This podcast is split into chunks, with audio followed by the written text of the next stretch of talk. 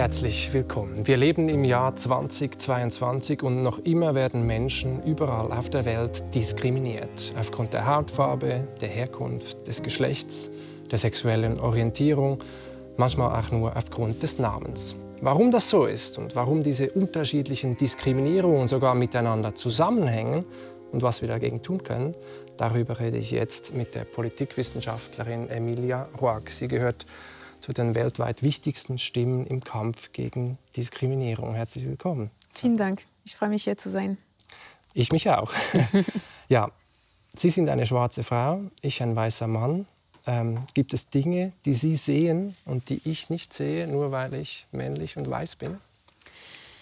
Ja, tatsächlich. Es heißt aber nicht, dass sie diese Sachen nie sehen können. Es heißt nur, dass durch unsere Sozialisation und die Art und Weise, wie wir konstruiert wurden als Menschen, ähm, das heißt, was auf uns projiziert wird und wie wir durch die Welt gehen, ähm, führt dazu, dass ähm, Menschen, die aus den dominanten Gruppen kommen, also zum Beispiel ich auch teilweise, also ich habe keine Behinderung, daher gehöre ich auch zu einer dominanten Gruppe ich ähm, komme aus Frankreich, lebe in Deutschland, habe ebenso deshalb einen europäischen Pass.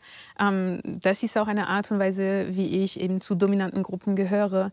Und das heißt, dass diese äh, Zugehörigkeit verleiht mir auch eine gewisse Bequemlichkeit durch das Leben. Das heißt, dass ich ähm, gehöre teilweise eben zu der universellen Norm. Auf anderen Achsen wiederum nicht, zum Beispiel als Frau, als schwarze Person, als lesbische Person auch, ähm, führt es dazu, dass ich da immer einen Blick auf die Norm werfen kann, ohne trotzdem dazu zu gehören. Und das heißt, es verleiht mir auch eine breitere Perspektive über die Welt. Ähm, ähm, ja, und wenn ich jetzt ein Beispiel nennen darf, jetzt nicht unbedingt so zwischen uns beiden, aber was ich auch kenne aus der, also aus der unsichtbaren äh, universellen Norm. Mhm. Ich habe keine Behinderung und ähm, ich habe zum Beispiel keinen Rollstuhl. Und deshalb heute konnte ich nicht alle die äh, Art und Weisen sehen, wie den Zugang für Menschen äh, oder die im Rollstuhl sitzen, äh, wie diesen Zugang auch verwehrt wird oder erschwert wird. Das ist eine Art und Weise, wie ich eben ähm, auch also eine gewisse Ignoranz, die ich mit mir rumtrage, weil ich eben keine Behinderung Man habe. Man hat diese Privilegien mhm. und sieht dann diese Hürden gar nicht, ja. die Menschen haben, die diese Privilegien äh, nicht haben. Also bei mir war das erst so, als ich äh, Vater wurde und dann mit dem Kinderwagen, ich glaube, das kennen sehr viele, ja. dann in, in, die Tram einsteigen mussten und so weiter. Und erst dann merkt man irgendwie, wie schwierig das ist, ja. wenn man äh, ja, nicht mit den eigenen Füßen da reinsteigen kann, sondern irgendwie gebunden mhm. ist. Das wäre ein Beispiel. Jetzt haben Sie vorher gesagt, zur dominanten Gruppe. Also Privilegien wäre ja das eine, aber Dominanz ist auch diese Hierarchie. Mhm. Äh, diese, Sie sprechen auch von Unterdrückung. Mhm. Bin ich denn als, als weißer heterosexueller Mann automatisch Teil dieser einer Gesellschaft, die die, die Frauen, die, die Schwarze und, und die Homosexuelle unterdrückt? Mach ich, bin ich automatisch dann irgendwie Teil dieses, dieser Unterdrückung? Ja, tatsächlich. Auch wenn es äh, von Ihrer Seite keine negativen Absicht gibt, auch vielleicht gar kein Bewusstsein darüber. Aber die Zugehörigkeit alleine führt dazu, also jetzt, wenn ich nochmal mein Beispiel über Behinderung ne nehme, ich diskriminiere nicht aktiv gegenüber Menschen mit Behinderung. Aber die Tatsache, erstens, dass ich mir diese Frage nicht stellen äh, muss, ähm, also führt auch zur weiteren Unsichtbarkeit von diesen Hürden, von diesen Barrieren. Ähm, die Tatsache, dass ich hier kommen kann, ohne dass die Menschen, die mich einladen, sich Gedanken darüber machen müssen, wie ich dann hier dazu komme, führt auch dazu, dass ich bevorzugt werde als, äh, als Gast, weil es einfacher ist, mich einzuladen als eine Person, mhm. wo eben alle diesen äh, Barrieren auch gecheckt werden sollten, eventuell auch Maßnahmen ergriffen werden sollten, um diesen Zugang zu ermöglichen. Ähm, und das heißt also jetzt, wenn Sie sagen, ich als weißer heterosexueller Mann, mhm. äh, automatisch ja, weil wir leben in einem System, das sich auch über mehrere Jahrhunderte ähm, gebaut hat und die ihre Perspektive, ihre ähm, also, und das ist auch vielfältig. Das heißt nicht, dass alle weiße heterosexuelle Männer gleich sind, ganz und gar nicht. Aber auf diesen Achsen, die Welt wurde eben für heterosexuelle Menschen, für Männer und für weiße Menschen konzipiert. Und von solchen auch. Ja, Genau, ja. Mhm. Mhm. Im Wesentlichen. Jetzt, Sie sind ja von mehreren, sage ich jetzt mal, Diskriminierungen betroffen. Wir werden darüber noch, noch reden, als queere Person, Sie haben es gesagt, oder als lesbische Person, als schwarze Frau. Ähm, und Sie haben jüdische Wurzeln auch ja. noch. Ähm, aufgrund welcher Merkmale werden Sie denn im Alltag am, am meisten oder am häufigsten diskriminiert? Also das ist ähm, ja, glaube ich, auch ein interessanter Aspekt der Intersektionalität.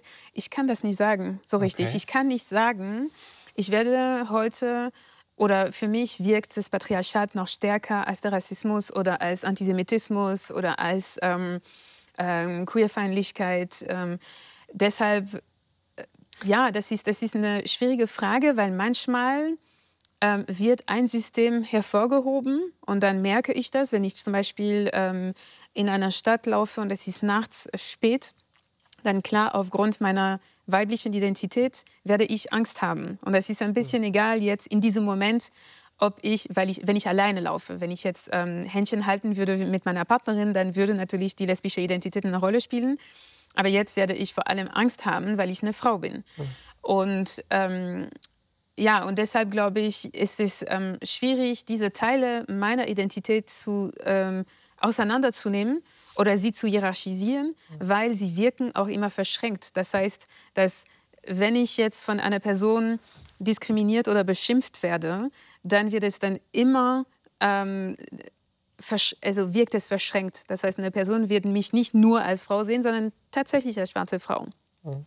Mein Nüdigsein ist auch nicht sichtbar, aber ab dem Moment, wo es auch bekannt ist, dann spielt es auch eine Rolle.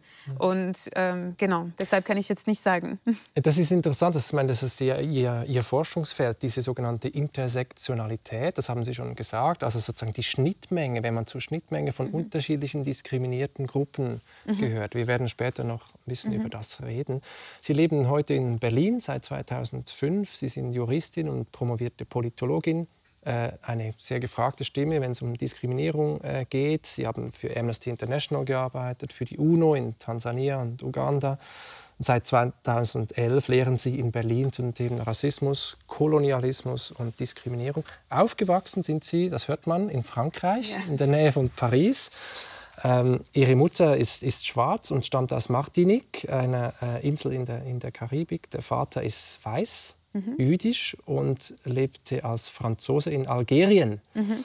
Und ähm, in ihrem äh, Buch Why We Matter, Bestseller, Das Ende der Unterdrückung, da schreiben sie, äh, sie seien, Zitat, äh, ein Produkt des französischen Kolonialismus. Mhm. Können Sie das ein bisschen erläutern ja, für mich? Klar. Also erstens, ich bin nicht Juristin im deutschen Sinne, weil ich habe jetzt die Staatsexamina äh, hier in, also in Deutschland nicht gemacht, sondern ich habe ähm, Rechtswissenschaften studiert. Ja, so. genau, ja, ja. ja. Ähm, aber ein kleines Detail, aber mhm. das in Deutschland auch trotzdem eine große Rolle spielt. Ja. Ähm, und ja, mein Vater ist weiß, aber er, ist, er hat keine französischen Wurzeln sozusagen. Das heißt, dass seine, sein Vater kommt aus Spanien und seine Mutter ist ähm, jüdisch-Sephardi, jüdisch-Sephardi, äh, jüdisch, jüdisch ähm, Ashkenazi, wie ich erfahren habe aus Deutschland. Mhm. Und wenn ich sage, dass ich ein Produkt des französischen Kolonialismus bin, hat es mehrere Gründe. Ein Grund äh, ist, dass meine Eltern sich beide in französischen Kolonien groß, geboren sind und groß geworden sind, also nämlich Algerien und Martinique. Sie haben sich in, der, in Guyane, in Französisch-Guyane kennengelernt, auch eine französische Kolonie. Mhm. Und ähm, die Tatsache, dass ich Französisch spreche, dass es meine Muttersprache ist und dass ich auch dementsprechend einen Akzent habe, hat auch direkt mit dem französischen Kolonialismus zu tun, weil weder meine Mutter noch mein Vater sprechen Französisch ähm, als Muttersprache oder das wurde mhm. eben ähm, aufgezwungen. Das heißt, dass meine Mutter durfte zu Hause kein Kreolisch sprechen und das wäre eigentlich ihre Muttersprache gewesen. Sie hat es uns auch nicht beigebracht. Und äh, mein Vater hat weder ähm, Jiddisch noch ähm, ähm, Arabisch wäre das gewesen, also Hebräisch jetzt äh, nicht unbedingt in, in Algerien. Ähm, und deshalb sprechen sie beide Französisch, haben wir als Familie Französisch gesprochen und nur Französisch. Und das hat eben mit der französischen Kolonialgeschichte. Die Tatsache, dass ich in Frankreich geboren bin, auch, weil sie sind dann zurückgekommen zu der Metropole. Ähm, mhm. Wir hätten auch in ähm, ja, Algerien eben nicht nach dem Krieg, nach, nach dem Abhängigkeitskrieg, aber ähm, in Martinique auch ähm, leben können. Mhm unglaublich komplexe Biografie. Sie haben uns im Vorfeld ähm, glücklicherweise ein Foto äh, geschickt, das wir kurz einblenden möchten. Da sind Sie auch drauf mhm. als äh, Kind. Vielleicht können Sie kurz sagen, wen wir da da ja. sehen. Da sehen wir zum Beispiel Ihren weißen Vater ja nicht. Nee, das, das er war da. Ich glaube, er hat das Foto gemacht wahrscheinlich. Okay. Mhm. Ähm, also ganz, äh, ganz links ist meine Großmutter. Mhm. Ähm, dann ist mein Urgroßvater, Pepe hieß er. Dann ist es meine große Schwester Anaïs. Dann meine Urgroßmutter, von der ich auch ähm, spreche. Also sie hat mir auch sehr viel beigebracht über Spiritualität, genauso wie meine Großmutter und meine Mutter. Dann mhm. bin ich, äh, dann ist meine Mutter da mit, meinem, mit meiner kleinen Schwester Clemence auf dem Schoß ja. und dann mein Großvater. Ähm, und das ist auf Martinique ähm, in dem Haus, das meine Großeltern gebaut haben in den 70er Jahren. Ja. ja, in der 70er Jahren, genau. Sie schreiben in dem Buch, Sie sind in einer rassistischen Familie ja. groß geworden. Ja. Was heißt das? Also ich glaube, wir sind alle in rassistischen Familien groß geworden. Ah, ja? Es ist nur, dass es mir bewusst geworden ist, weil ich eben auch davon betroffen war. Ich würde behaupten, dass unsere Sozialisation ist eine rassistische Sozialisation, genauso wie eine patriarchale Sozialisation. Und das heißt, jetzt sollte es auch nicht ähm, eben auf die äh, individuellen Bösartigkeit von Menschen, Böswilligkeit von Menschen ganz und gar nicht, sondern es, verweist auf eine Sozialisation, auf eine auf Narrativen, die uns beigebracht wurden, auf eine gewisse Sicht über die Welt, die eben rassistisch geprägt ist und ja, in rassistischen kolonialen Mustern verankert ist.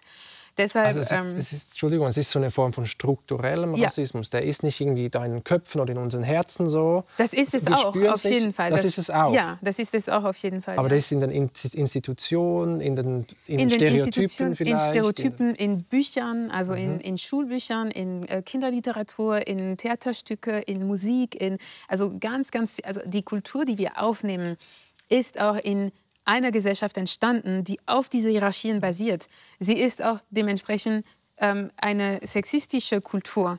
Aber wenn wir jetzt, wenn ich jetzt sage, ich bin in einer rassistischen Familie groß geworden, dann denken wir automatisch, oh, das waren böse Menschen, die in dieser Familie waren. Und Emilia hat bestimmt äh, wirklich sehr viel Rassismus erlebt und ähm, ähm, Gewalt eventuell. Und das gibt beide Seiten. Und zum Beispiel jetzt, ja, klar, ich hatte einen Großvater, der offenkundig rassistisch war. Und gleichzeitig war er mit uns, seine schwarzen Enkelkinder, wirklich sehr liebevoll und wir haben von ihm direkt, unmittelbar keinen Rassismus erfahren. Mhm.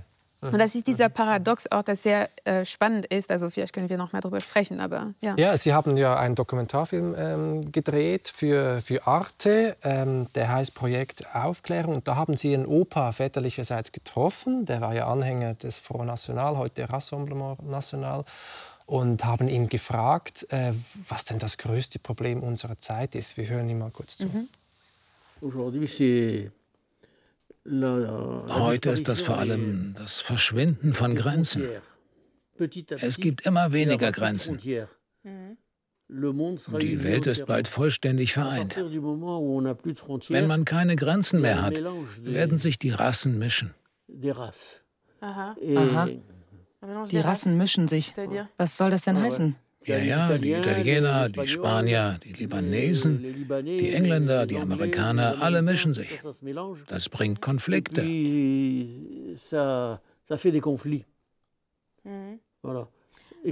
Aber ich zum Beispiel bin doch selbst auch eine Mischung. Naja, das ist nicht dasselbe. Du kommst von einem französischen Territorium. Du kommst nicht aus dem Ausland. Aber was soll das sein, ein Franzose? Euh, ein Franzose, das ist einer, der in Frankreich geboren ist, der in Frankreich lebt. Ja, ist komisch. Die Menschen, die man kennt persönlich, sind immer die guten Ausnahmen. Das ist ja ein typisches ja. Muster, oder? Ja, absolut. Und äh, ich möchte auch damit brechen, weil das Affekt ist auch, also kann auch äh, getrennt werden, eben von der Ideologie und von dem, was es ähm, repräsentiert und was es auch bewirken kann. Und zum Beispiel, wenn wir jetzt Rassismus verharmlosen, wenn es eben getragen wird von lieben Menschen, dann führt es dazu, dass wir die Gefahr von solchen Ideologien auch verharmlosen. Ein Beispiel. Ähm, die Menschen, die Hitler gewählt haben oder die Anhänger von Hitler, waren auch Menschen, das waren keine Monster. Das heißt, darunter gab es auch sehr liebe Tanten und Onkel und Opas und äh, Omas, sehr liebe Menschen, die äh, mit ihren Kindern, ähm, ja, die, die, die, die einfach liebevolle, liebevolle Menschen waren.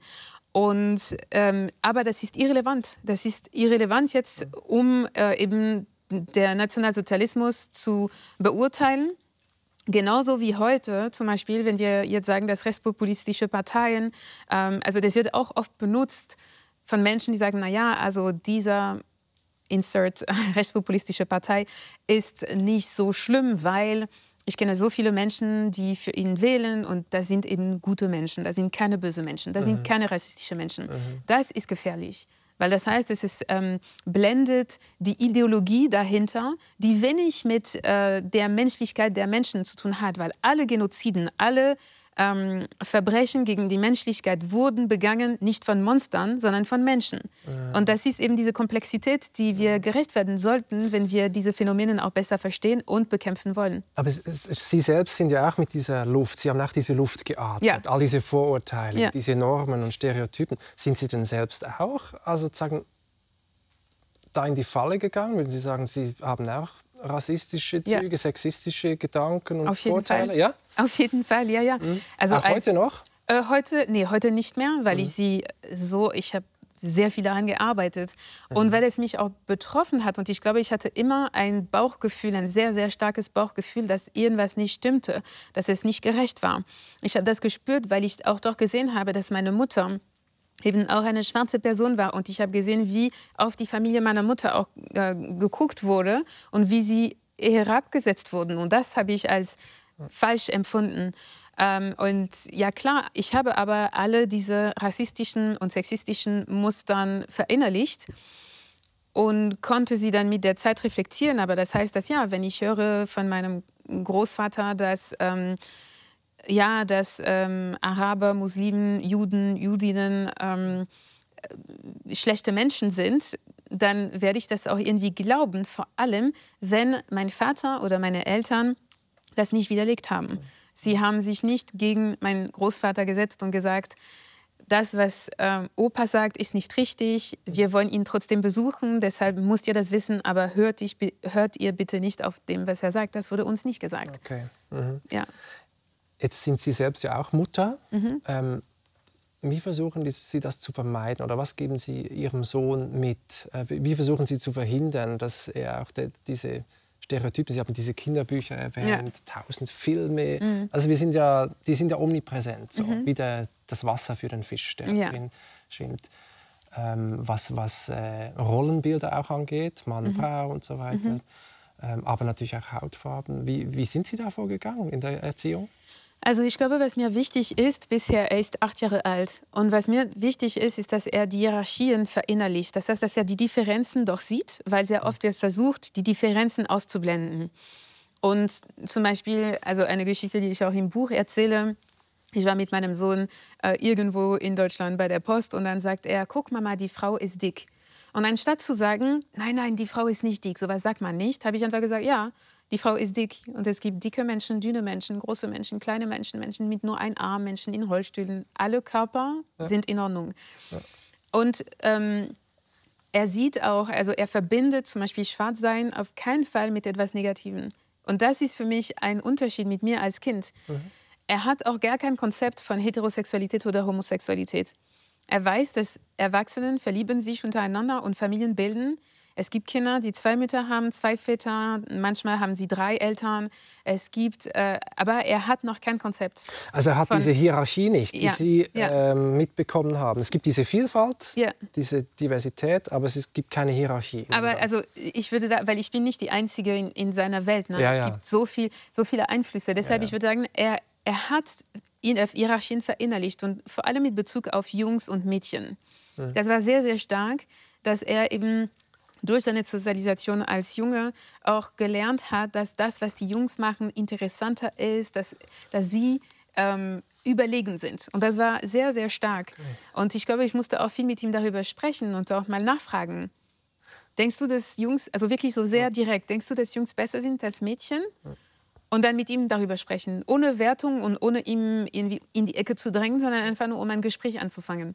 Ich meine, es fängt auch bei Äußerlichkeiten an. Sie beschreiben das sehr schön. Also ja. Ihr Sohn hat ja lange Haare gehabt, mhm. so oft auch rosa getragen ja. und so. Und irgendwie, wann kam es dann zu dem Punkt, wo er das nicht mehr wollte, glaube ich, oder? Ich glaube, als er ähm, nicht mehr für ein Mädchen gehalten werden wollte, mhm. was auch in Ordnung ist, also wenn er auch seine Identität formt, ist auch okay. Aber wenn er bemerkt hat, dass Weiblichkeit ähm, eben unter, als unterlegen betrachtet wird. Weil wenn es lediglich ein Unterschied wäre, ähm, hätte er, glaube ich, nicht den Drang gehabt, sein, äußerliche, äh, seine, äh, sein äußerliches Bild zu ändern. Mhm. Sondern es führte für ihn auch zu einer Deklassierung, auch als Mädchen angesehen zu werden. Also das ist meine Interpretation. Und das, was ich auch sehe mit den Rollenbildern, ist, dass er wächst ähm, in einem Wechselmodell auf, ähm, eine Woche bei seinem Vater, eine Woche bei mir. Und er sieht auch, dass sowohl sein Vater als ich, dass wir alles im Haushalt machen. Mhm. Und dass wir beide arbeiten, dass wir, ja, genau, dass wir eben keine festgeschriebene Rollen haben. Wären wir zusammen geblieben, wäre das, glaube ich, eine andere Geschichte gewesen. Aber jetzt in diesem Fall, es gibt auch Eltern, die zusammenleben und die auch ähm, ähm, das 50-50. Genau, also, mhm. aber, ähm, und er hat mir einmal gesagt, er ist zu einer Freundin gegangen und meinte, ja, also bei, bei Sophie ist es ähm, irgendwie komisch, weil es ist nur der Vater, der arbeitet, nur, sein, nur ihr Papa arbeitet. Ist ja. komisch. ist doch gut, dass die Ausnahme ja. so. Okay, dass man das als komisch empfindet. Ja, genau. Also, ja, Sie sind ja jetzt äh, geschieden. Ähm, Sie leben heute mit einer Frau zusammen, hatten ein eher spätes äh, Coming, Coming Out, wie Sie, wie Sie schreiben. Und äh, Sie zitieren einen schönen Satz von Rosa Luxemburg, der bekannten äh, Vertreterin der Arbeiterbewegung des Marxismus, ähm, die gesagt haben soll, wer sich nicht bewegt, spürt seine Fesseln nicht. Ja. Unglaublich starker Satz. Ähm, was hat diese Befreiung aus dieser Hetero-Beziehung in Ihnen ausgelöst? Sehr, sehr viel. Also das war erstmal, glaube ich, sehr schwierig, mich von diesem Modell loszulösen und äh, auch all die Privilegien abzugeben, die damit verbunden sind. Ja, weil das heißt, als Heterofamilie, als heterosexuelles äh, verheiratetes Paar, also auch unverheiratet, bekommt man auch viel Bestätigung. Ja, durch Familie, durch, durch, die, durch die äußere Welt, würde ich mhm. sagen. Mhm. Und ähm, und dadurch, dass mein Mann auch ein weiß, mein Ex-Mann ein weißer Mann war, dann habe ich auch sehr viel von seinen Privilegien abbekommen. Also natürlich nur, als ich mit ihm war. Aber zum Beispiel, wenn wir in Urlaub gegangen sind, dann habe ich mich nicht gefragt, ist es ein rassistischer Ort ähm, oder habe ich da was zu fürchten? Also teilweise aber nicht so stark, wie ich mir das jetzt ähm, stelle als Frage, äh, wenn ich alleine verreise mit meinem Sohn zum Beispiel. Und ähm, genau, also das erstmal will ich das sagen, weil das waren, es wären für mich unsichtbare Privilegien geblieben, hätte ich mich nicht getrennt. Und durch die Trennung und durch äh, ja, den Bruch ähm, für mich und auch nicht mehr in dieser heteronormativen mhm. ähm, Welt, auch, also ich lebe, ich lebe noch in der heteronormativen Welt, aber ich... Heteronormativ, das bedeutet, dass die ja. Hetero-Beziehung zwischen Mann äh, und Frau die, die Norm ist. Genau, also ja. einerseits das Normale ja. ist, so die meisten, aber auch irgendwie das, was man eigentlich haben sollte, so implizit. Genau. Wenn man es anders macht, ja. ist man eine Irritation mhm, oft. Mhm, mhm. Absolut. Und jetzt, also ich lebe nicht mit meiner Partnerin, wir leben in getrennten Wohnungen. Und das heißt, ich führe auch ein, äh, ein, also ein Leben als Teilzeit-Alleinerziehende sozusagen. Und das hat für mich auch sehr viel verändert, weil alleinerziehende Mütter werden anders betrachtet. Und das ist, ähm, also sei es, wie gesagt, im Urlaub oder ähm, in der Schule, das ist einfach eine andere ähm, Art von vielleicht, am Anfang habe ich das als ähm, Unsicherheit verspürt. So als wäre ich jetzt nicht mehr geschützt von dieser Norm, von äh, diesem Konstrukt mhm. Kernfamilie. Und ähm, ja, und ich musste lernen, auch äh, das zu navigieren, auch diese neue Welt. Aber das hat sich für mich gelohnt. Also ich würde sagen, ähm, ich bin sehr froh, dass ich den Schritt gegangen bin und auch für meinen Sohn, weil dadurch kann er auch eine ähm, also ich glaube, das hat auf jeden Fall seine Beziehung zu seinem Vater äh, verbessert, weil dadurch ist sein Vater auch viel mehr äh, involviert, als wäre er gewesen, wären wir zusammen geblieben. Mhm. Ähm, also das heißt, er kann auch eine ähm, tiefere Beziehung zu seinem Vater haben, einen Vater haben, der sich wirklich Tag, also jeden Tag um sich, um sie kümmert, um ihn kümmert. Mhm. Ähm, Und äh, für meinen Sohn eben gibt es auch ein Rollenbild ähm, von, also, ja, von einer Mutterrolle, ähm, die auch nicht äh, 100 Prozent eben auf das Kind gerichtet ist, auf die Familie, auf die Care-Arbeit, sondern auch andere Aspekte hat. Äh, und das finde ich auch für, sowohl für Jungs als auch für Mädchen ganz wichtig. Mhm. Jetzt haben Sie am Anfang gesagt, es gibt diese unsichtbaren Normen, diese Privilegien, aber auch diese Hierarchie. Ähm, und äh, haben auch gesagt, dass die gute Absicht nicht wirklich eine Rolle spielt. Und Sie schreiben in, in dem Buch, es geht bei rassistischen Aussagen nicht darum, wie es gemeint ist, sondern wie es ankommt. Mhm. Das ist, glaube ich, ein wichtiger Satz. Können Sie das erläutern, warum die gute Absicht nicht hilft? Würden ja viele, viele denken. Ja. Ich habe das überhaupt nicht so gemeint. Tut ja, leid, absolut. So. Ja. Ähm, genau. Ja, absolut. Also ähm, das ist oft ein Satz, das eben gesagt wird, um sich äh, aus der Schuld zu nehmen, äh, um sich auch davon zu trennen. Und ich glaube, weil wir verbinden mit Rassismus eine negative Absicht oder generell mit Unterdrückung. Und es ist sehr wichtig, diese ähm, beabsichtigte und auch bewusste Perspektive über Unterdrückung, dass wir den Fokus weg davon schieben und gucken auf alles, was unbewusst und unbeabsichtigt ist. Mhm. Weil ähm, wenn ich zum Beispiel auf der Straße auf dem Fuß von einer Person trete, dann werde ich nicht sagen so, oh, oh nee, ich habe das nicht so gemeint, das war nicht meine Absicht. Die Tatsache ist, ich habe auf diese Person, also auf dem Fuß von dieser Person getreten, dann werde ich mich entschuldigen und merken, das ist Accountability, das ist Verantwortung. Dann werde ich sagen, tut mir leid, dass ich äh, auf Ihren Fuß getreten habe und ich werde auf keinen Fall sagen, das war nicht meine Absicht. Ja. Ähm, warum ist es dann anders, bei, äh, wenn wir eben über Unterdrückungssystemen sprechen, über Diskriminierung? Mhm. Das sollte auch, und ich glaube, weil es mit unser Ego zu tun hat. Und wir wollen auf keinen Fall eben mit einem System ähm, in Verbindung gebracht werden oder gekoppelt werden weil ich jetzt auf den Fuß von einer Person getreten bin, heißt es nicht, dass ich eine gewaltvolle Person. Es ist trotzdem also eine Art von kleiner Gewalt. Ich habe mhm. dieser Person wehgetan. Mhm. Ähm, und das ist auch das Gleiche. Wenn eine Person etwas Rassistisches sagt, wenn es unbeabsichtigt und auch äh, unbewusst ist, dann macht es aus dieser Person keine rassistische Person, sondern diese Person hat lediglich etwas Rassistisches gesagt und also ich heiße nicht, ich will auch nicht minimieren, dass es, ein, äh, dass es eine Auswirkung hat, aber wir können uns eben auf diese Aussage oder, oder auf dieses Verhalten fokussieren, ohne bei der Person zu landen. Mhm. Genau. Es gibt ein typisches Beispiel. Es wird ja immer wieder diskutiert, dass Menschen mit anderer Hautfarbe gefragt werden, woher kommst du? Ja. Eigentlich, so ist gemeint, oder? Und äh, wir haben hier bei SRF auch eine äh, schwarze Moderatorin, Angelique Beltner, und ähm, es gab einen sehr eindrücklichen Dokumentarfilm äh, über sie. Und wir hören mal ihr zu, wie sie mit dieser Frage umgegangen ist und was das mit ihr gemacht hat. Mhm. Wenn mich jemand gefragt hat, woher kommst, habe ich immer gesagt, aus Bern. Und es geheißen, ja, schon, aber richtig. Und dann habe ich gesagt, ich komme auch richtig aus Bern. Und dann hat man vielleicht nochmal gefragt, aber wo sind deine Wurzeln?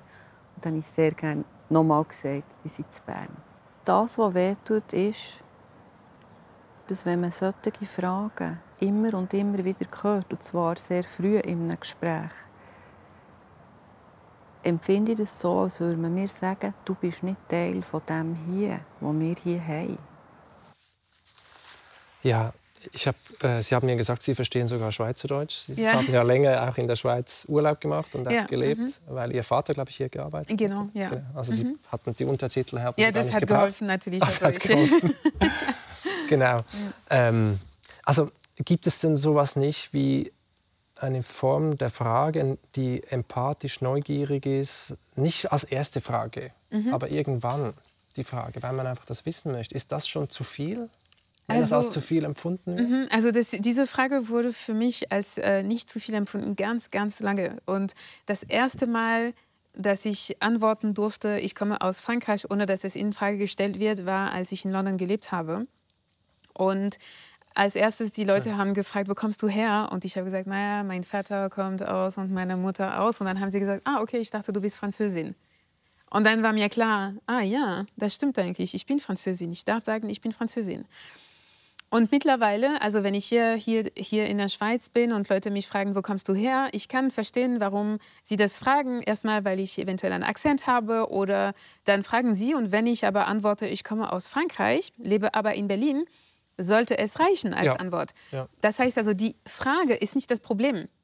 Dass Leute fragen, wo kommst du her? Und zum Beispiel, wenn sie sagt, ich komme aus Bern, dann sollte es auch das Ende des Gesprächs sein. Oder vielleicht sagen so, ah ja, Bern ist eine schöne Stadt. Schön. Mhm. Ähm, aber ähm, genau die Nachfrage ist das Problem, weil es heißt auch, nein, nein, du kommst nicht daher. Das, was du sagst, ist falsch, sondern ich will wissen, wo deine Wurzeln sind und wo du vorher warst, also wo deine Eltern, deine Großeltern waren, bevor du hier gekommen bist, weil du gehörst nicht hierher. Und das stimmt. Ich bin das ist ja jetzt die ja. Unterstellung genau. oder das, was ja. mitschwingt. Ja, ähm, tatsächlich, genau. ja. Mhm. Aber ich meine, also auch bei der Erziehung, wenn Kinder müssen dann auch sozusagen diese, diese Frage, wie, wie drängt sich aber auf, wenn man jetzt irgendwie eher seltener schwarze mhm. Menschen sieht. So. Ja. Also meine Tochter fragt dann das ja. auch mal so. Ja. Mhm. Ähm, was sagt man da? Ja, also genau, ja, zum Beispiel, ähm, wenn ein Kind fragt, guck mal, die Frau ist schwarz, dann sagen ja, die Frau ist schwarz. Es gibt ähm, schwarze Menschen überall auf der Welt ja. und hier auch in Zürich. Ja. ja. Aber nicht sagen, oh nein, nein, sowas sagst du nicht, weil. Das ist wieder das, das Tabu. Das ist, genau, das ist wieder, oder? und genau, auch das, das ist eine negative Konnotation von Schwarzsein. Ja, ja. ja. Aber dass Kinder fragen, ist auch in Ordnung, finde ich. Also, genau. ja. Also ich habe jetzt diesen strukturellen Rassismus erwähnt so, und die Frage ist natürlich, woher kommt das alles? Und dann steht der Kolonialismus natürlich als großes äh, äh, als großes Ereignis äh, da. Und ähm, wir haben äh, im Vorfeld mit, äh, also wir haben einen Einspieler der Historikerin Ashkira Darman, mhm. die äh, das auch zeigt, wie der Rassismus auch in der Schweiz äh, zusammenhängt mit dem Kolonialismus. Wir hören ihr mal kurz zu. Mhm. Also ich glaube, es ist ganz klar, dass die ganzen Wertvorstellungen, die Bilder, die während dem Kolonialismus entstanden sind, in den Kolonien, in den Kolonialmächten, also die sind auch in der Schweiz verbreitet gewesen. Da ist die Vernetzung riesig in Europa. Da ist die Schweiz nicht eine Insel gewesen. Und die, der, also Rassismus zum Beispiel, das ist natürlich das Herzstück davon. Und Rassismus ist eine Ideologie. Also da geht es darum, wie legitimieren wir eine Herrschaft über äh, andere Menschen. Da haben Kolonialmächte ihre Ausbeutung, die Unterdrückung der Menschen in den Kolonien ähm, legitimiert. Und die Ideologie ist verbreitet Also das ist leider das normale Denken der Menschen in Europa im 19. Anfang 20. Jahrhundert. Es wäre schön, wenn sozusagen mit den Kolonien auch die Ideologie verschwunden wäre, der Rassismus verschwunden wäre. Das ist aber absolut nicht so. Also das, die Ideologie ist geblieben. Und ich glaube, wir merken das, dass wir auch heute ganz viele rassistische Stereotypen haben, sei das in Bildform, in Wortform, also in der Sprache. Da ist sicher das M-Wort und das N-Wort ein Beispiel äh, davon. Aber das wirkt sich natürlich auf die Menschen aus. Und zum Beispiel wie Menschen, die in unserer Gesellschaft da als nicht weiß gelesen werden, wie die behandelt werden, äh, dass sie wahrgenommen werden als die anderen und zwar als die anderen, was eben Konstruktion wirklich aus dem Kolonialismus ist. Das setzt sich fort, das hat eine Kontinuität und das bewirkt, dass äh, Leute sich mit rassistischen Angriffen auseinandersetzen und Diskriminierung. Und da möchte ich vielleicht noch sagen, also ich glaube, es ist ganz wichtig, dass wir uns mit der Geschichte, auch der Geschichte vom Rassismus auseinandersetzen, der Herkunft auch vom Kolonialismus, weil ich glaube, nur dann kann man Rassismus auch effizient bekämpfen in der heutigen Gesellschaft. Würden Sie das auch so sehen, dass man sozusagen die Ursprünge kennen muss und die ganze Geschichte und dann versteht, inwiefern unser Denken heute noch von diesen Mustern geprägt ist? Absolut, das ist notwendig, das ist unerlässlich ja. und wir können diese historische Perspektive nicht ausblenden. Wenn wir es ausblenden, dann verlieren wir auch die Macht, die dahinter steckt. Und ähm, wie das auch schon gesagt wurde, ähm, die anderen im Kolonialismus waren nicht nur anders, sie waren unterlegen. Und das heißt, die Differenzen werden dann immer in eine Hierarchie äh, eingebettet. Mhm. Und diese Hierarchie muss im Mittelpunkt stehen. Ähm, die koloniale Geschichte war eine globale Geschichte. Das heißt also, auch wenn die Schweiz nicht direkt äh, unmittelbar im Kolonialismus ähm, äh, beteiligt war, Genau, also wie das auch von Deutschland behauptet wird, obwohl es überhaupt nicht der Fall ist. Also Deutschland war auch eine Kolonialmacht, hat ein Genozid begangen äh, in zwischen 19, 19.000, äh, sorry, 1904 und 08 ähm, äh, in heutigen Namibia. Ähm, das heißt also, diese Muster, die, die, die Ideologie, die Wissenschaft, die dahinter oder die zugrunde liegende Wissenschaft, die diese Genoziden, die, den Kolonialismus, die Sklaverei rechtfertigt hat, muss auch als solche verstanden werden. Und in, dem, in der Hinsicht ist es auch, sehr, sehr, sehr wichtig zu sagen, dass es sich nicht nur um eine Ideologie handelt, sondern dass der Rassismus, der Sexismus, ne, also das Patriarchat, sie waren in der Wissenschaft verwurzelt. Das heißt, diese Unterschiede, die, die, die, die, ja, die Unterschiede, die, als, ähm, also die zur Klassifizierung und Einordnung der Menschen und auch zur Hierarchie beigetragen haben, waren damals, wurden damals als wissenschaftliche Fakten äh, behandelt, die neutral und objektiv waren und nicht nur als eine Ideologie. Und wenn wir das verstanden haben, dann können wir sehen, inwiefern das auch in allen Ebenen der Gesellschaft es eine sehr große Rolle gespielt hat und auch wie die Legitimation von diesen Systemen ähm, auch funktioniert hat, weil sie eben als natürliche Fakten und von Natur aus sind Frauen unterlegen, deshalb haben sie keinen Zugang zu den Sphären der Macht. Von Natur aus sind Schwarzen unterlegen, deshalb können sie auch wie Vieh behandelt werden, verkauft werden, ausgebeutet werden, etc. Von Natur aus sind auch indigene Völker unterlegen. Deshalb können sie auch vertrieben werden aus ihrem Land, wie das heute der Fall ist in Brasilien zum Beispiel und anderen Teilen der Welt. Mhm. Also es ist wichtig zu kennen, woher das kommt. Das hat auch mit der Aufklärung zu tun. Will ich Sie gleich noch dazu mhm. fragen. Jetzt haben wir über Vorurteile viel gesprochen. Haben denn eigentlich schwarze Menschen auch Vorurteile über Weiße? Ja, also klar. Also schwarze Menschen können Vorurteile über weiße Menschen haben, ähm, tatsächlich. Ähm, aber diese Vorurteile sind, kommen nicht zusammen mit der gesellschaftlichen, wirtschaftlichen, politischen und kulturellen Macht, äh, über den die Weißen verfügen. Das heißt, dass Vorurteile allen, alleine bewirken ziemlich wenig. Ja, also das heißt, sie sind da und in einer, in einer zwischenpersönlichen Interaktion kann es auch zu Spannung führen, es kann auch zu Hostilität oder zu Gewalt führen. Aber auf gesellschaftlicher, historischer und ähm, systemischer Ebene sie bewirken nichts, mhm. weil eben schwarze Menschen als Gruppe nicht über diese Macht verfügen, mhm. um diese Stereotype in einer also umzuwandeln ja. sozusagen. Also die Machtfrage ist ganz zentral. Sie reden ja vom Patriarchat, Sie reden von einer weißen Vorherrschaft, mhm. White Supremacy. Ähm, obwohl man sagen würde, rechtlich ist ja eigentlich jeder gleich viel wert so. Mhm. Also es gibt ja keine Rassentrennung ja. in dem Sinn. Es ist auch mhm. nicht so, also äh, dass jetzt irgendwie wie, wie in Katar zum Beispiel die Frauen ja. weniger Rechte haben ja. als die Männer, so jetzt in Deutschland und der Schweiz. Ähm, was, muss, was muss denn passieren, mhm. damit Sie nicht mehr von Patriarchat reden mhm. und nicht mehr von, von ja. einer weißen Vorherrschaft? Also da würde ich sagen, dass wir jetzt noch nicht äh, äh, in einen Punkt gekommen sind, wo das eben rechtlich gar keine Rolle mehr spielt. Also es gibt Proxys für Rasse. Äh, Rasse wird nicht mehr erwähnt, also als Wort, es wurde auch als, ähm, als biologisches Konstrukt, ähm, das eigentlich de facto nicht existiert, entlarvt. Mhm. Äh, aber ähm, es gibt trotzdem Proxys, die unterschiedliche Rechte einräumen, zum Beispiel äh, unsere Grenzpolitik in Europa. Und die Tatsache, also die unterschiedlichen Statusen von Menschen, also äh, Aufenthaltsstatus, Nationalität, spielen immer noch eine Rolle und sie werden auch entlang der vermeintlichen Rasse oder sie sind auch sehr eng verbunden äh, mit dem Kolonialismus und auch mit der Definition von die anderen, die Nicht-Europäer, die, ähm, ja, die Kulturen, die aus ähm, also die anderen Kulturkreisen. Mhm. Und deshalb würde ich sagen, dass es trotzdem ein System gibt von Filtrierung von Menschen. Die Tatsache, dass täglich ähm, ja, Dutzenden, Hunderten von Menschen im Mittelmeer ertrinken, hat eben mit diesem System zu tun. Und wir sehen auch, wie mit den äh, geflüchteten Menschen aus der Ukraine, die weiß waren, wie mit ihnen umgegangen wurde. Also zum Beispiel hier in, also in Deutschland und äh, wie unterschiedlich diese Behandlung war im Vergleich zu den Menschen, die aus dem Irak, aus äh, Syrien, äh, Syrien, kommen, ähm, äh, aus Afghanistan äh, etc. Und aus dem afrikanischen Kontinent, aus vielen Ländern aus dem afrikanischen Kontinent, dann sehen wir, inwiefern Rassismus tief verankert ist in unseren Institutionen, inklusive in unseren äh, Grenzregime.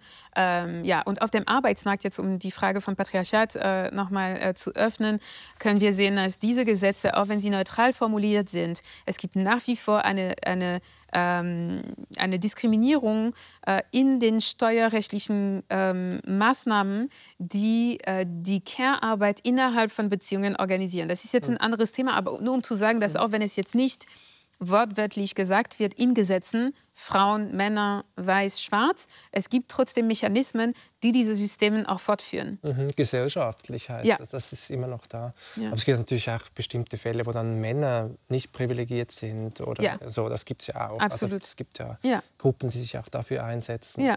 Ähm, genau. Jetzt möchte ich mit Ihnen äh, noch ein bisschen über den Anfang des Gesprächs reden, wo ich Sie gefragt habe, was sehen Sie, was ich nicht sehe. Mhm. Ähm, und Sie sagen ja, wir müssen uns lösen von dieser Idee, dass es einen neutralen Standpunkt gibt. Mhm. Jede und jeder hat immer einen Standpunkt. Es gibt nicht so etwas wie eine objektive oder eine universelle Perspektive.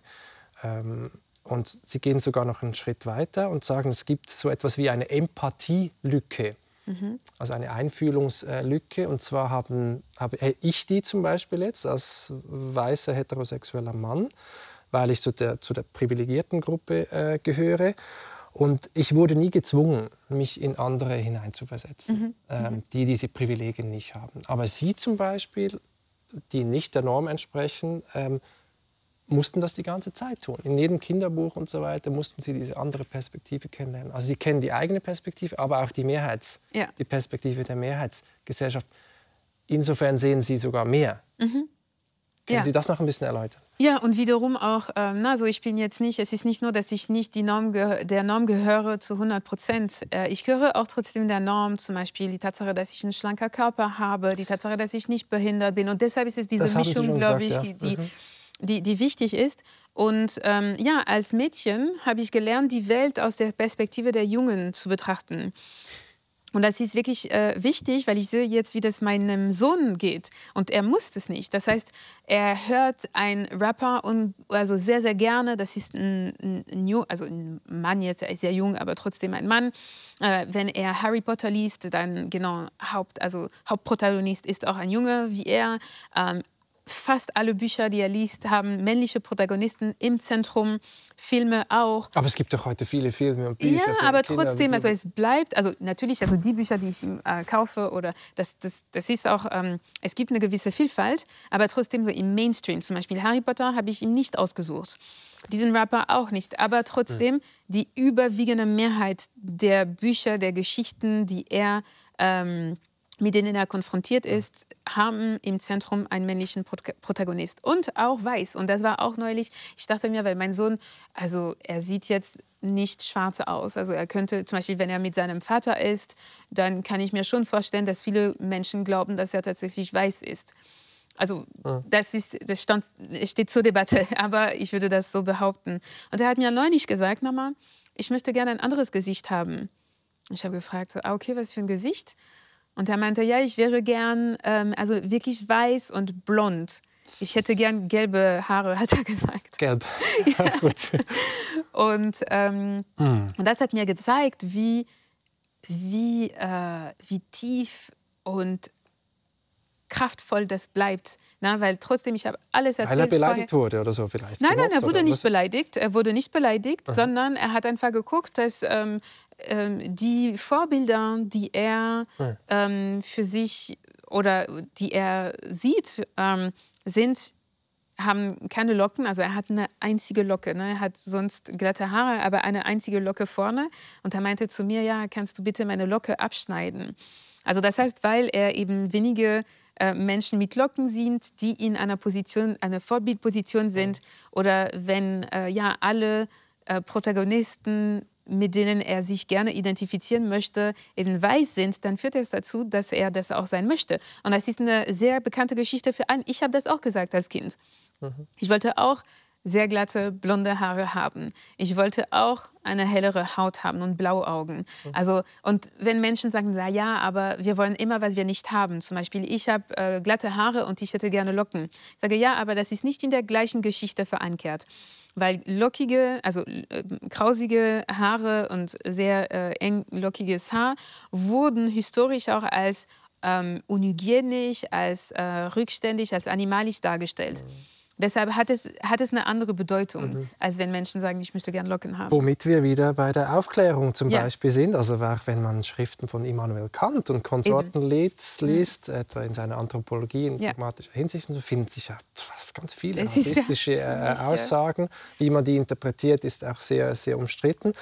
Aber Sie würden, glaube ich, sogar sagen, die Aufklärung selbst, das ist ein eurozentrisches Projekt, ein Projekt von, von weißen Männern und man sollte das auch so, so lesen, wenn ich Sie richtig verstehe. Also, also für mich, also ich glaube, das kann man nicht bestreiten, obwohl Menschen äh, trotzdem beharren zu sagen, dass doch, also die Aufklärungszeit war eine Öffnung über die Welt. Also ja, klar, es mag auch gewesen sein, dass es auch darum ging, ähm, eine Öffnung zu ähm, zu erlauben. Und, und, alle Menschen haben die gleichen Rechte und Freiheiten. Ja, aber das, so. war, ein, das war damals äh, ein, ähm, ein Ideal, mhm. äh, aber das war, es entsprach die Realität, der Realität ganz und gar nicht. Und es ist sehr wichtig zu sehen, dass ja, es ist ein eurozentristisches, männliches Projekt gewesen, die Aufklärungszeit. Es hat uns und es geht nicht darum, ähm, diese Zeit und die äh, Philosophen der Aufklärungszeit pauschal zu diskreditieren, ganz und gar nicht, weil wir sind heute auch hier weil, und können auch darüber sprechen, weil äh, eben solche Werte wie Gleichheit und Freiheit und Brüderlichkeit und also das war später, aber äh, äh auch mh, viel mehr Platz eingenommen haben. Auch die Wichtigkeit der, der Wissenschaft, ähm, des äh, rationales Denken etc. haben auch, also können nicht pauschal einfach abgewertet werden. Aber es ist eine Realität, dass es ein eurozentristisches, ähm, patriarchales Projekt war. Ähm, und wir sehen, dass also die Philosophen der Moderne als äh, Kinder ihrer Zeiten zu verharmlosen, finde ich problematisch, weil sie waren auch diejenigen, die das Denken, das Wissen äh, geprägt haben. Und deshalb können wir das jetzt auch nicht so ähm, unter dem Teppich fegen und sagen, naja, das war damals so und sie haben sich lediglich angepasst. Nein, sie haben das sie auch haben geprägt. Und es ja. gab auch natürlich Paradox, also Paradoxen und Ambivalenzen. Zum Beispiel äh, Menschen, die sich für die Freiheit eingesetzt haben oder für die äh, äh, Abschaffung der Sklaverei, hatten teilweise auch Sklaven. Thomas Jefferson zum Thomas Beispiel. Jefferson. Mhm. Ähm, die äh, wollten auch die Befreiung der Sklaven und gleichzeitig haben, haben sie auch an ihrer Unterlegenheit nach wie vor geglaubt, meinten mhm. nur, die sind unterlegen, aber sie dürfen frei sein. Deshalb, also mhm. ja. Ich glaube, wir müssen ein bisschen Nuance bringen. Und, ähm, ja. Genau, jetzt wird ja von, von rechter und von liberaler Seite dann immer auch gegen diese sogenannte Identitätspolitik äh, gewettert und die kritisiert. Also die Idee, dass zunehmend es um Merkmale unserer Identität geht in der Politik, wie Hautfarbe, Geschlecht, Herkunft mhm. äh, und so weiter. Und es auch immer mehr die, die Frage ist, wer darf was sagen? Wer mhm. hat die richtige Perspektive jetzt wozu? Ja. Wer darf auf einem Podium sitzen, wenn es um mhm. Rassismus geht? Ähm, mhm. wie, wie, wie verhalten Sie sich dazu? Also kann jeder eigentlich prinzipiell über alles reden oder gibt's schon, ist es sinnvoll zu sagen, dass ich jetzt irgendwie dass es keinen Sinn macht, wenn ich jetzt mich gegen Rassismus ja. oder gegen Diskriminierung von Frauen mhm. und Homosexuellen einsetze. Ja. Also, also, dürfen, also dürfen also über Rassismus sprechen dürfen alle. Ja, das ist jetzt nicht so ein Verbot, das auch verhängt wird. Also wenn ein weißer Mann über Rassismus spricht, geht er nicht ins Gefängnis. Er muss auch kein Bußgeld zahlen und deswegen so diese, diese Darstellung jetzt von einem ein Verbot, ein Sprechverbot ist falsch. Ich glaube, was lediglich gesagt wird, ist, dass es gibt bestimmte Perspektiven, die ähm, die fehlen in Debatten. Ja, und wenn wir jetzt äh, ein Podium, und ich habe das in Archivbildern, ich äh, schaue mir sehr, sehr, sehr gerne Archivbilder äh, aus den 70er, 60er Jahren über diese, diesen gesellschaftlichen Themen, weil es eigentlich sehr, sehr ähm, beleuchtend ist. Äh, und wir können auch sehen, wie weit wir gekommen sind. Da sehen wir, wenn ein Panel von fünf äh, weißen Männern äh, über Frauen oder über Rassismus sprechen würden, dann würden wir das auch als nicht glaubwürdig verstehen. Es geht um Glaubwürdigkeit, es geht um Qualität. Es geht jetzt nicht um ein Verbot, sondern ja, und ich glaube, das ist für mich klar. Es, ist, es, wird mir auch nicht verboten, über ähm, die Diskriminierung, die behinderten Menschen er, äh, erleben. Aber ich bin weniger glaubwürdig und ich verfüge über weniger... Aber Sie können eine weiße Professorin sein, die ja. 30 Jahre über Kolonialismus und Rassismus geforscht hat. Ja, das kann, ja, absolut. Und wenn sie ihre Arbeit richtig gemacht hat, ja. dann wird sie sich auch auf ähm, Schriften, auf ähm, äh, Forschung von betroffenen Menschen beruht haben. Und ich glaube, das müssen wir verstehen, nicht mehr als eine äh, Sprachpolizei oder eine, äh, ja, ein, ein absolutes Verbot, über Themen zu sprechen, sondern wirklich, es geht um Qualität. Und, ähm, die hängt irgendwie zusammen mit dieser Betroffenheit, würden Sie ja, sagen? Ja, sie hängt natürlich mit der Betroffenheit, weil es ist, und das ist auch, das kommt auch eine Dichotomie von, es gibt die Wissenden und die Wissenden verfügen über keine Erfahrung. Es ist so ein bisschen so wie ein, eine Sicht ohne Verortung, ohne, ohne Identität, Aha, ohne also Geschichte. Distanz ist gut sogar. So, ja, absolut. Damit man Und das, das neutral beurteilt. Das ist falsch, weil es keine Neutralität ist. Es gibt sowieso keine Neutralität. Wir sind alle subjektive Wesen, die äh, durch die Welt gehen mit einer besonderen Perspektive. Also es gibt diese, das, was man universelle Vernunft genannt hat, das gibt es nicht. Nein. Also meiner Meinung nach nicht. Nein, nee, nee, es gibt keinen universellen Vernunft. Aber, heißt, eine, also dieser aber wir können trotzdem alles verstehen. Es braucht auch ein bisschen ja. Zeit und Länge und Absolut. Einfühlung. Ja. Und so. Ja, ja, mhm. absolut. Okay. Das glaube ich auch. Und deshalb denke ich mir, nein, das ist jetzt nicht so, dass weiße Menschen sich gar nicht mehr über Rassismus äußern dürfen. Nein, also das nicht. Aber dass sie sich auch dessen bewusst sind, dass sie eben eine defizitäre Perspektive darüber haben, weil sie eben nicht betroffen sind. Genauso wie ich ähm, über ähm, Ableismus und über die Diskriminierung von behinder behinderten Menschen sprechen darf. Aber es gibt sehr viele Sachen, die ich da ja. nicht am eigenen Leib erfahren habe und deshalb eben es gibt eine fehlende Perspektive dazu. Mhm.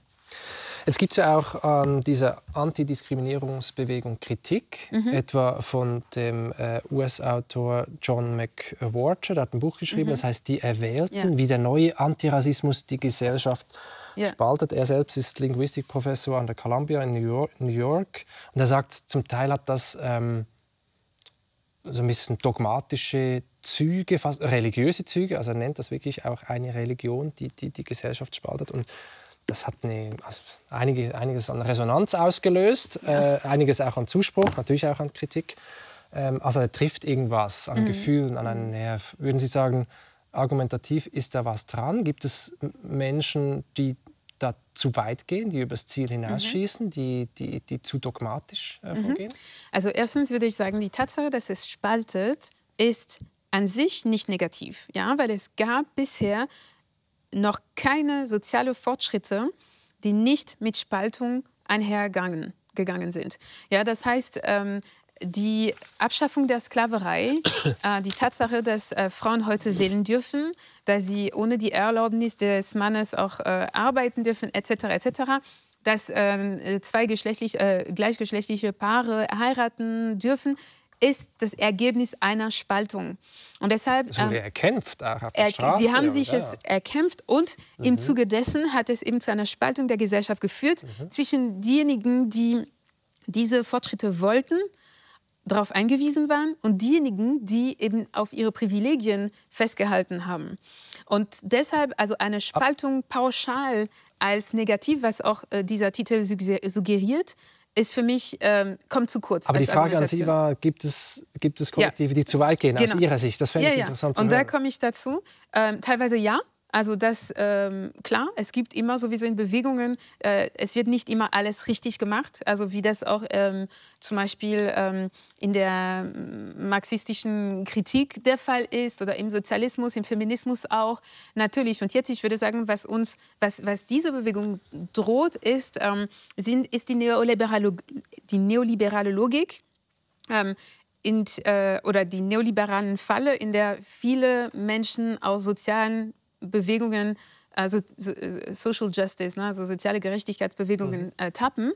Ähm, aber das hat mit den Bewegungen wenig zu tun. Das heißt, anstatt pauschal der Antirassismus zu diskreditieren und zu sagen, okay, weg damit, weil es gibt ähm, negativen Tendenzen oder neoliberalen Tendenzen, das sagte er nicht, aber das wäre meine Kritik. Ähm, ist falsch, weil dann müssen wir die neoliberale Kritik daran äh, kritisieren und nicht ein gesamtes, ähm, eine gesamte Bewegung pauschal äh, diskreditieren. Und das ist für mich problematisch, weil wir könnten auch sagen, ja, der Feminismus, äh, es gibt da auch ähm, eine identitäre, ähm, also eine identitäre Perspektive auf ähm, äh, diesen Fragen, die vielleicht ein bisschen zu individualistisch sind und die systemische Perspektive ausblenden. Aber deshalb werden wir nicht sagen, okay, Feminismus pauschal soll äh, ja. ja das ist meine Kritik dann. Aber dass es Probleme gibt, dass es Tendenzen gibt, die... Ähm, Vielleicht zu radikal ja, sind, das kann es geben. Also zu radikal, ich finde, also Radikalität ist auch nicht etwas, was ich als negativ äh, bewerte. Ja. Ähm, aber ich würde sagen, neoliberal, ja. Also dass sie vielleicht äh, eben eine Ebene äh, ausblenden, also eine systemische, historische Ebene ausblenden, dass er sich vielleicht zu sehr auf die eigene Identität fokussiert. Ach so. Auf das Selbst, auf ähm, okay. genauso die persönliche Empfindlichkeit. Also ein, ich kann ein Beispiel nennen, damit es ganz äh, klarer gerne, ist, ja. genau ganz kurz.